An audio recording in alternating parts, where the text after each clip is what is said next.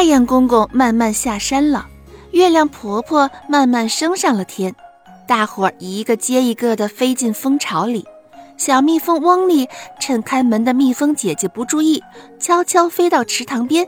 只听青蛙们在大声喊着：“呱呱，天黑了，天黑了，兄弟们，我们来开音乐会喽！”萤火虫们也兴奋地飞来飞去，给小青蛙引路。小蜜蜂躺进了睡莲的花苞里，睡莲合上了花瓣，小蜜蜂在演唱会的歌声中睡着了。梦里，它发现自己变成了一只苗条的小蜜蜂，细细的腰肢，人见人爱。清晨，公鸡的歌声唤醒了小蜜蜂翁丽，睡莲早已张开了花瓣。翁丽高兴地睁开眼睛。可是，可是怎么回事？翁丽发现自己没有变成一只苗条的小蜜蜂，而是变成了一只小甲虫，扁扁的黑色身体难看极了。翁丽伤心的大哭起来。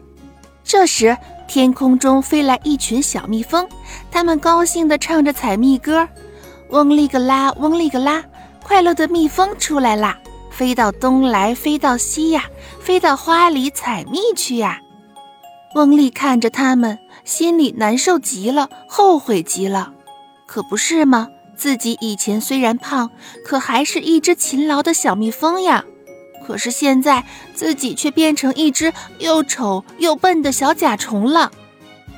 嗨，一只小甲虫看见了翁丽，飞过来打招呼：“你在发什么呆呢？”快去大绿草广场，那里正举行选美比赛呢，甭提多好看了。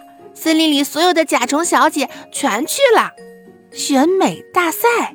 翁丽一听，觉得很有意思。她想，甲虫们长成什么样子才算美呢？这好奇心一来，翁丽就顾不得伤心了，连忙展开翅膀，跟着小甲虫一起飞走了。大绿草广场果然热闹。